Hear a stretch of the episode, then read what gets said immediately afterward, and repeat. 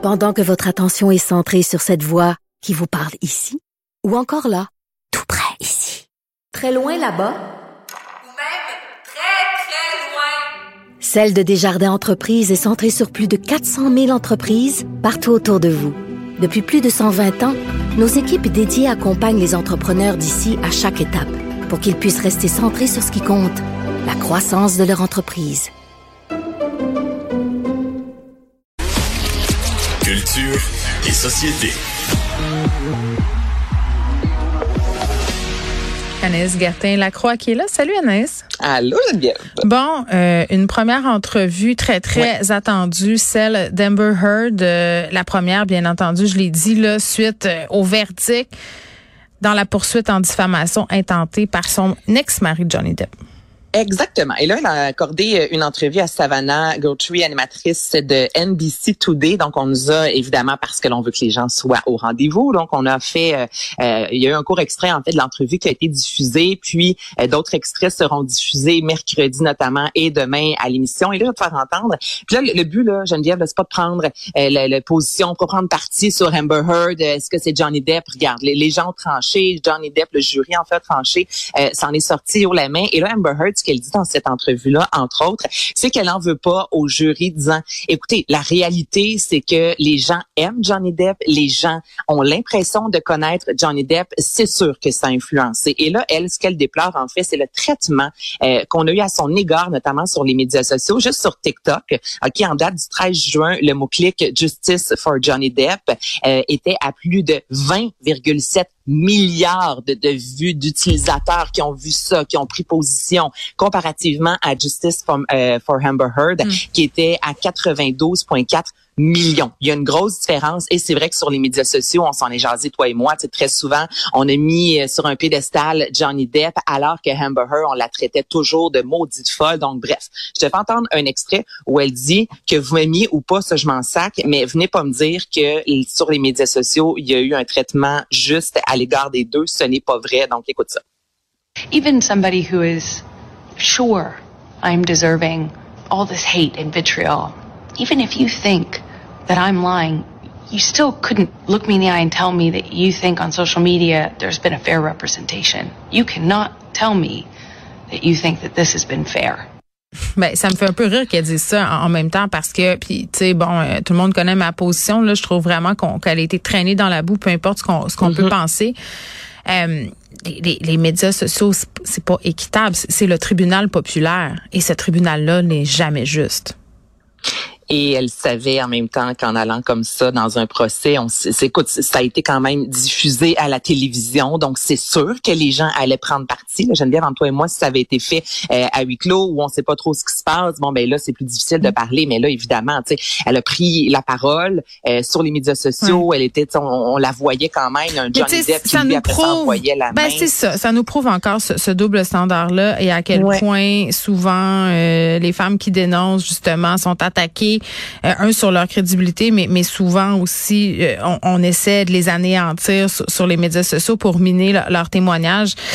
C'est pour les gens qui disent que, que ça existe pas puis que les médias sociaux sont pas plus durs envers les femmes que, que les hommes je me demande ce que, ce que ça va prendre. Parce que si tu regardes non seulement euh, oui ce, qui était dit mais la nature des insultes c'était tout le temps sexuel euh, on l'a c'est une salope c'est une menteuse c'est une ensorceleuse c'est une sorcière tout ça c'est toujours ça c'est un méchant euh, un méchant reality check je trouve ouais, donc, mais ça devrait être honnêtement ça va être intéressant je, je veux, moi, écouter cette entrevue-là. De, de ce qu'on a vu, du moins, c'est une Amber Heard euh, vraiment d'une façon très euh, conventionnelle qui s'adresse à, la caméra qui parle avec l'animatrice. son image aussi, là. Elle surveille ça, c'est sûr et certain. Mais c'est terrible aussi, hein. Faut qu'elle s'habille en petit tailleur, tout ça, pour qu'on la prenne au sérieux. Jackie Kennedy au bout, là. Elle n'a pas le choix pour qu'elle soit prise euh, au sérieux. Comme, on voyait dans, les films de, de série B quand on était petite, les femmes accusées d'avoir tué leur mari qui arrivaient en cours avec un rang de perles puis un tailleur blanc ah, crème. le gros drame, est vraiment la femme parfaite au foyer. Là, là c'est sûr qu'elle doit jouer sur cette carte-là. Euh, en même temps, dans, dans l'extrait, tu sais, elle est pas là à pleurer en disant croyez-moi. Tu sais, je non, sais que je m'en fous un peu ce que vous pensez de moi. Elle dénonce le traitement, donc ce sera diffusé euh, mardi, mercredi, puis sur Dateline, il va y avoir une mm. émission spéciale d'une heure. Et comme tu dis, c'est la première de plusieurs, d'une série d'entrevues, ça c'est certain. Certains, là, il y a aussi là, une campagne de séduction là, qui, qui s'entend. Bon, elle fait bien de, le dénoncer. Maintenant, est-ce que ça va changer quelque chose? Euh, mon cynisme du lundi euh, n'y croit pas vraiment. Et là, c'est ta dernière semaine, Geneviève Peterson. Là, il faut pas de cynisme. C'est dans apprends à dire mon nom pour la dernière semaine. Ça serait mon souhait le plus cher. Peterson. on, on lâche pas. Peterson, j'ai bien dit, là. Peterson? Voyons. Geneviève Peterson? Non, non, c'est vraiment Peterson. Anaïs, comment? Ça me fait trop rire, pour vrai. J'aime ça le dire de même. Ça sort de même. On dirait que c'est. Ah, force-toi, force-toi, parce que c'est pas ça. ça pas. Non. Ah, mon Dieu. On va faire une promo avec ça. OK, j'abandonne. Euh, Parle-moi du pique-nique. Ah, ça se peut pas, ça fait tellement longtemps en plus qu'on travaille ensemble. Je sais. Ben c'est c'est comme les gens qui aiment pas la coriandre, c'est génétique. Il y a beaucoup d'amour dans la façon que je, je dis, c'est important de le mentionner, OK? Je te crois qu'est-ce qui s'est passé au pique-nique électronique? Je suis arrivée ici, là, les filles qui travaillent à la recherche, qui fréquentent ces endroits, ce sont des jeunes, me disaient, Geneviève, il y avait un DJ là dimanche, mais il était aussi à Ibiza en même temps. Moi, je comprends bon, rien. C'était samedi, ah, OK? Samedi. je... oh, je... Non, mais ça, parce que le dimanche, on dirait technique électronique dans ma tête, c'est le dimanche. Et là, c'est le DJ Clapton, OK, qu'on entend présentement, qui est un producteur, qui est un reconnu euh, à l'échelle planétaire, qui est reconnu pour avoir un masque doré, ses gants. Et là, lui, il, il jouait en fait. Il était sur scène à 20h30. Mais là, Geneviève, imagine-toi, on est ensemble au pique-nique électronique et là, soudainement, sur les médias sociaux de ce DJ-là, ben, on se rend compte qu'il est à Ibiza. Et là, lui, il publie des vidéos de lui qui atterrit à Ibiza, disant, je suis à Ibiza sur cette île espagnole. Là, tu te dis, parce que moi, je suis au parc Jean-Drapeau, là, je, je, t'ai devant moi, t'es à Ibiza, qu'est-ce qui se passe? Est-ce que c'est le vrai? Est-ce qu'il y en a deux? Là, si tu vas faire un tour sur Wikipédia, il y a des rumeurs qui circulent depuis longtemps disant euh, qu'il y aurait deux DJ. Puis là, les gens J'ai même lu trois, moi. Ben là, c'est ça. On, on, le sait plus. Il y en a parce que c'est pas la première fois que ça arrive, qui est à deux endroits en même temps. Mais là, on se dit, est-ce qu'il y en a un puis il y a une réplique au besoin Le vrai, c'est sûr qu'il était à Montréal. Il était pas à Ibiza. Mais là, le vrai, là, c'est ça l'affaire. Et Charlie, il était Geneviève. Donc là, je lui ai demandé à Charlie d'ouvrir son micro et de nous raconter un peu comment ça s'est passé au pique-nique. Ah, Charlie, t'étais au... Ah, je savais pas, t'étais au pique-nique. Oui, OK, oui, là. Fait il va nous dire qu'est-ce qui s'est passé. Ben, nous, euh, tout s'est très bien passé. Hein. Écoute, euh, je n'étais pas un grand connaisseur de Clapton, du coup, je me suis pas posé tant de questions que ça, mais euh, c'est sûr que après un concert, t'aimes bien les voir un peu sur les réseaux, les posts justement des artistes. Puis là, on voit que Clapton postait à Ibiza mais est-ce qu'ils se ressemblaient, les deux?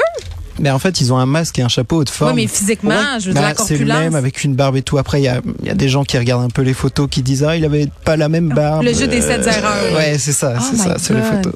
J'ai très très hâte de savoir parce que là, la complosphère se fait aller sur un moyen temps. ben oui, puis en même temps, tout le monde se dit ça se peut qu'il y en ait plus qu'un. C'est, ce serait comme plusieurs DJ finalement, mais en même temps, ils peuvent. Mais tu sais, Daft Punk, les, écoute, les deux avaient un talent extraordinaire, donc il peut y avoir plusieurs DJ Clapton, mais je peux comprendre un Charlie qui est là et là tout le monde, tu vois ton artiste devant toi, bien. mais tu payes pour le voir. tu veux pas une réplique. Voilà. Bon, le duplicat, toi chose. Ça y est. On est euh, rendu là. Le grand retour de Julien Lacroix sur les réseaux sociaux. J'ai vu la photo passer, une photo noire euh, en noir et blanc il tient son bébé dans ses bras.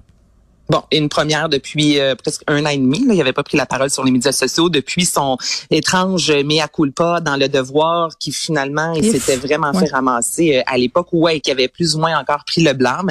Donc là, il a pris la parole sur les médias sociaux euh, ce week-end pour célébrer en fait les un an de son petit garçon, disant on savait que tu viendrais, t'es resté dans nos vies malgré l'ouragan. Merci d'être en santé, merci d'être là, de me rappeler ce que c'est. Il a remercié son bébé d'être resté dans sa vie malgré l'ouragan? Mais ben là, c'est cette phrase là parce qu'il va, il serait pas allé nulle part. Son bébé, là, il est là, il est ben né, c'est son père, je veux dire. Il ouais, peut pas prendre la décision de le canceller. non, non, mais tu sais, ce qu'il voulait dire, tu comprends. Oui, oui, je comprends. Mais c'est maladroit. il est maladroit dans ses propos tout le temps. Ben, parce que là, tu sais, il y en a qui se sont dit, OK, t'avais-tu besoin de ramener l'ouragan? Tu sais, t'aurais pu juste dire, je t'aime, mon enfant, merci d'être là, faut que tu ramènes. En même temps, s'il a tellement vécu ça et sa vie a changé, je pense que ça va ben ponctuer encore ses, ses, publications. Il y a un tribunal qui est là, que peu importe ce qu'il va dire, on l'aime pas, mais a plein d'artistes qui ont aimé la publication en disant, tu sais, On oui, regarde tout le temps c'est qui, hein. Puis sur plein de publications On de gens, ouais. Puis là tu sors, je like tu, les gens vont penser quoi, tu sais, mise en Moi, je me suis posé la question et j'étais mal à l'aise de liker. Parce je me disais, là, je vais, je vais être associée à ça comme si j'endossais. hein? En même temps, il, y a un enfant, il a le droit de Ben c'est ça, il y a le droit d'exister. Non, mais c'est ça, ça pose quand même des questions intéressantes. Merci Anaïs. Ben, ça fait plaisir, Geneviève. Merci. Peterson. Peterson, merci à toute l'équipe de recherche. Charlie à la mise en et pour son témoignage du pique-nique électronique. Merci les auditeurs, on va se retrouver.